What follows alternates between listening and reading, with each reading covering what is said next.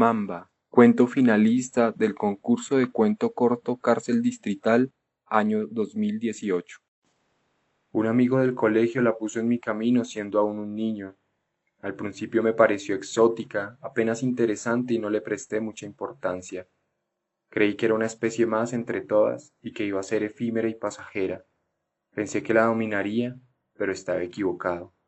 Era más experimentada que yo, le tenía mucho respeto, hasta le temía, pero los encuentros cada vez más frecuentes con ella hicieron que le cogiera confianza y me fui obsesionando hasta el punto de dejarlo todo por ella.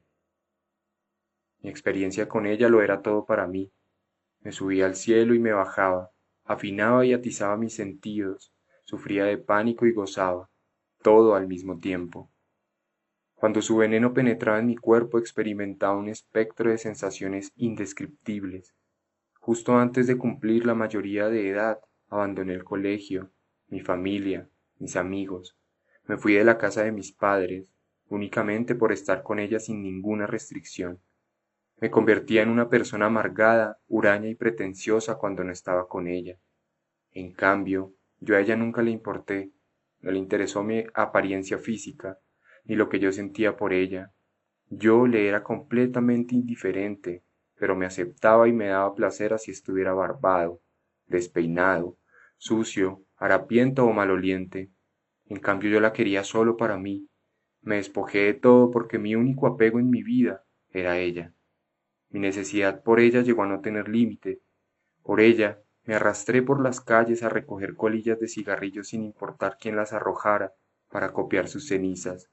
Viví debajo de un puente, hurgué en los basureros en busca de algo de comer, robé, mendigué, y lo más grave, me despojé de lo poco que me quedaba de dignidad. Ella llegó a ser mi reina y yo su esclavo servil. Mi relación con ella duró más de veinte años hasta que un día, con la poca conciencia que me quedaba, llegó el milagro y me dije a mí mismo, no más.